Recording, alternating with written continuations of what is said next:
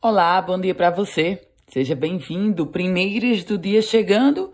Eu começo com uma informação sobre polícia, porque adolescentes infratores fizeram mais um motim em um centro socioeducativo.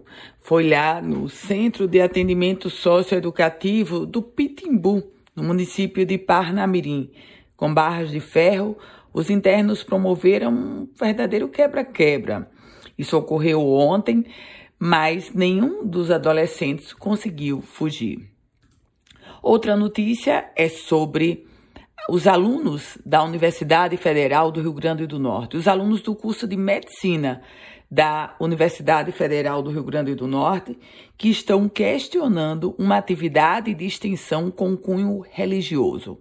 Essa atividade está sendo ofertada aos estudantes e a disciplina é Construção do Reino de Deus. Os alunos apontam de que essa disciplina está ferindo o caráter laico do Estado. Aliás, uma ação ou uma informação que já repercute nacionalmente em tom de denúncia essa disciplina que está sendo ofertada pelo curso de medicina da UFRN. Dificuldades para pagar impostos. Meus caros ouvintes, a informação que eu trago agora é de que 42% dos donos de bares e restaurantes do Rio Grande do Norte estão em débito no Simples e 93% desses temem a, a exclusão do regime. Os dados foram revelados pela Associação Brasileira de Bares e Restaurantes, a Brasel, que pesquisou mais de 1.300 empreendimentos em todo o país, sendo 106 no Rio Grande do Norte.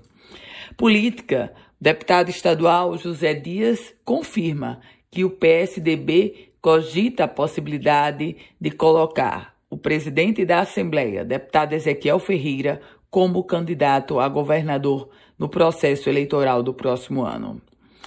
E por falar na, no governo, mas no âmbito de quem está ocupando a gestão, Fátima Bezerra, ela assinou o ato de nomeação de Clístenes Micael de Lima Gadelha. Ele passa a ser agora o defensor público geral do Estado. A posse está marcada para o dia 10 de janeiro.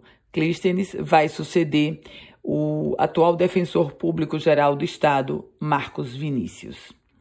Princípio de incêndio. Um princípio de incêndio atingiu o Centro de Biociências da UFRN. Foi ontem, aqui em Natal. O trecho atingido foi o do Departamento de Biologia Celular e Genética.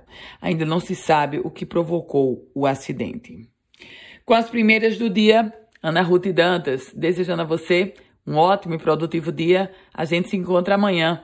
E lembre-se, quer receber um boletim diariamente como esse? Manda uma mensagem para o meu WhatsApp 98716 8787. Até lá.